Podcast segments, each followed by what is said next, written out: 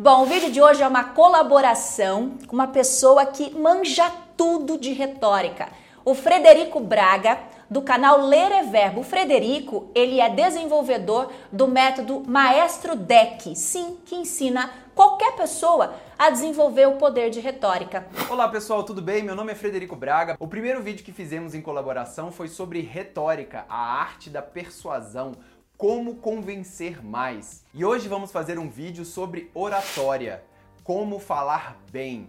Só que vai ser um vídeo um pouco diferente, porque a gente vai falar sobre oratória para não oradores. Ou seja, você que não é um grande palestrante, um professor ou que precisa falar em público o tempo todo, esse vídeo é para você. Porque você precisa falar em algum momento, seja para vender uma ideia, seja para convencer alguém, para apresentar um projeto, seja até em momentos sociais, é, onde você tem que falar, fazer um discurso na frente de um pequeno público ou de um grande público, não importa. Eu vou fazer aqui uma série de perguntas e a Bianca vai responder de lá. A primeira delas que as pessoas têm uma grande vontade de saber é: eu não falo em público porque eu não tenho esse dom. Será que falar em público é para quem tem o dom? Bom, pessoal, vou te ajudar com isso. Primeiro, já vou te surpreender que falar em público não é dom. Sim, Falar em público é uma habilidade que você pode desenvolver. Existem algumas pesquisas que já foram publicadas desde a década de 60 que apontam que apenas 7% da população nasce com o dom ou com todas as ferramentas e as condições de se expressar muito bem em público. A grande massiva maioria desenvolve isso com as experiências.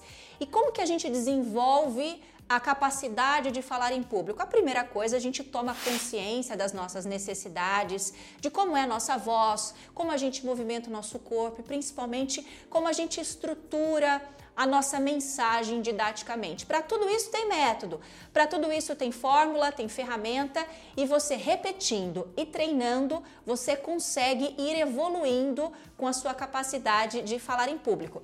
Não existe nada que você aperte um botão e de repente você começou a falar muito bem em público, mas com o envolvimento nessas questões e o uso de técnicas e ferramentas, você consegue desenvolver a sua capacidade de falar em público.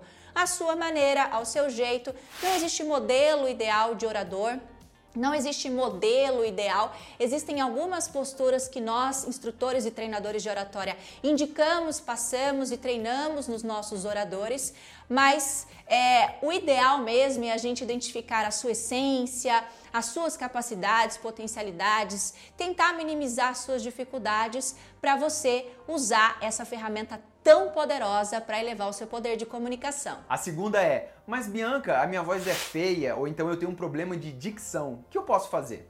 Eu acho que essa é uma das maiores reclamações que eu vejo o pessoal publicando, não só no canal do Quem Fala, mas também nas nossas redes sociais e os alunos que participam dos nossos treinamentos, essa questão da voz, essa intimidação, essa luta que as pessoas têm com a voz e com a própria dicção. Vamos lá. Primeiro, voz não existe modelo de voz ideal. Ninguém, é, quando você vai fazer um treinamento de oratória ou desenvolver o seu poder de expressão em público, ninguém chega para você e fala: olha, sua voz tem que ser igual de Fulano ou Beltrano, ou a sua voz tem que ser uma voz aveludada como de um radialista. Isso não vai acontecer. Todo mundo pode ser orador com a voz que tem. O que a gente consegue fazer com técnicas e ferramentas é ampliar a capacidade vocal. E uma delas é a dicção. Então, uma das coisas que a gente treina bastante, a gente desenvolve através de exercícios mesmo, exercícios práticos, é pronúncia e dicção, ou seja, é, conseguir falar as palavras com a pronúncia correta, abrir mais a boca, a gente conseguir minimizar um pouco os cacuetes, é, alguns atropelos, mas assim, ah, eu tenho língua presa, enfim, algumas pessoas têm algumas patologias que precisam de acompanhamento de um especialista em voz, que é o fonoaudiólogo, mas num treinamento de oratória ou quando você para para repetir e se exercitar, você faz exercícios, essas técnicas, para melhorar sua pronúncia, abrir mais a boca, conseguir articular mais a sua fala. E aí, claro, a sua expressão fica mais limpa, fica mais clara, as pessoas percebem isso e você se sente até mais confiante com a sua voz. Então, assim, não fica muito encanado com essa questão da voz, ah, se a minha voz é feia ou se a minha voz é bonita. Começa, vou dar uma dica, começa a fazer as pazes com a sua voz, começa a gravar mais áudios, se ouvir mais, gravar vídeos, se ouvir mais e criar mais intimidade com a sua voz, porque você pode ser orador e oradora com a voz que você tem. Não encana com isso. A terceira pergunta é: por que, que eu tremo, transpiro e esqueço que eu vou falar quando tem muita gente? Esses são sintomas do medo de falar em público que é uma coisa que acomete a maior parte da população, tá bom? É, existem pesquisas que mostram que as pessoas têm mais medo de falar em público do que de morrer. Olha só como é pesado isso. Então não é um problema que só você tem, não. Esses sintomas que a gente tem são sintomas de um colapso que o nosso cérebro acaba fazendo por causa desse, desse, dessa vergonha que a gente tem de se expor e de ser julgado. A gente associa é, essa exposição, muitas vezes, ele, isso está depositado no nosso no nosso ambiente emocional, né? Dentro do nosso cérebro, se chama amígdala cerebral. Quando a gente está ansioso, quando a gente está com medo, com vergonha, a gente passa por um colapso meio químico-físico. E aí, o cérebro manda um sinal para o nosso corpo dizendo: foge daí, porque isso é perigoso para você. Esse sinal ele tem uma descarga de adrenalina, de outros hormônios que fazem com que a gente fique com a boca seca, que a gente trema que a gente tenha é, um abalo até cognitivo, começa a esquecer as coisas, porque a gente perde o nosso poder de concentração é, e a gente também começa a gaguejar, justamente porque acaba afetando inclusive a fala. Esses sintomas são sintomas da ansiedade e que são controláveis também com práticas. Você pode fazer exercícios, e uma dica que eu já vou dar aqui são os exercícios de respiração. A respiração lenta e cadenciada ajuda a baixar o nível de cortisol no sangue, que é esse hormônio do estresse, e aliviar esses sintomas para você ir a público e conseguir se expressar. A quarta é, mas eu converso muito com as mãos. Será que isso é um problema? Mãos. Bom, eu sou filha de italianos e se os italianos, se a gente cortar as mãos, ficam mudos, né? É, acredito que isso não é um problema. Já houve um momento em que treinadores de oratória, enfim, alguns métodos que diziam para a gente que a gente tinha que colocar a mão aqui ou mão aqui. Existem algumas posturas na linguagem corporal que a gente indica para que os oradores não façam. Por exemplo, fazer posturas de fechamento, de medo, porque isso pode transmitir insegurança, nervosismo e você não quer transmitir isso, você quer transmitir confiança na sua fala, na sua expressão.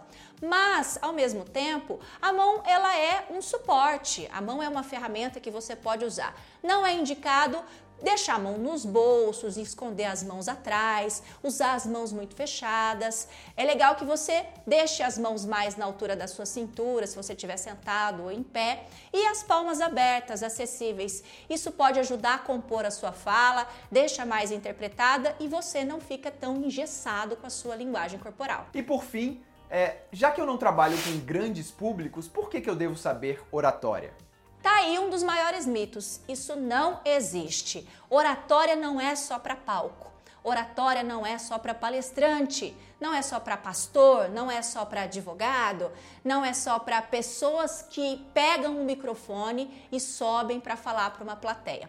A oratória é um método estruturado que ajuda você, inclusive com o apoio da retórica, ajuda você a elevar o seu poder de comunicação. Essa comunicação fica mais atraente através da voz, da maneira como você gesticula, mexe o seu corpo e através da estruturação da sua mensagem. Você se torna uma pessoa mais atraente, o seu discurso fica mais enriquecido, a sua voz fica mais coerente e isso cria uma conexão mais forte com o seu público. Portanto, você não precisa estar num palco para isso. A oratória é uma ferramenta que pode ser usada na vida, nas relações interpessoais, em qualquer canal de conversação, tanto nas suas reuniões, negociações, vendas, para você que gera conteúdo nas redes sociais, que gera conteúdo na internet, para você que precisa se comunicar via vídeo, via plataformas de webconferência, para você que precisa negociar, que precisa se encontrar, se relacionar, enfim. A oratória é um método que a gente pode usar para a vida, a oratória é uma ferramenta para elevar o seu poder de conversação, de persuasão e de conquista. E é por isso que a oratória é o quê? É vida, né, gente? Eu indico, viu? Eu indico, Fred. E um outro ponto para a gente fechar muito fundamental sobre a oratória, que você precisa estar atento o tempo todo é: a comunicação é sobre o que o outro entende e não sobre o que você fala. E é por isso que um orador precisa cuidar da estrutura da sua fala e a oratória ajuda nisso. Bem, então aqui falamos um pouco sobre oratória, a arte de falar bem. No primeiro vídeo falamos sobre a retórica, a arte do convencimento. A retórica é para você estruturar suas ideias, organizar seus pensamentos, para você saber como, o que e por que falar. E aí depois que você tem tudo estruturado, você usa esse vídeo com essas pequenas técnicas, mas muito eficientes para você aprender a falar bem em público. Junta a oratória com retórica, pronto, você está pronto para qualquer desafio. Para mais informações, basta você acessar o canal Ler é Verbo aqui no YouTube ou então o site lereverbo.com. Se você gostou desse vídeo, dá o like, inscreva-se no canal para não perder nenhuma atualização. Muito obrigado pela audiência, boa sorte e até a próxima. Valeu!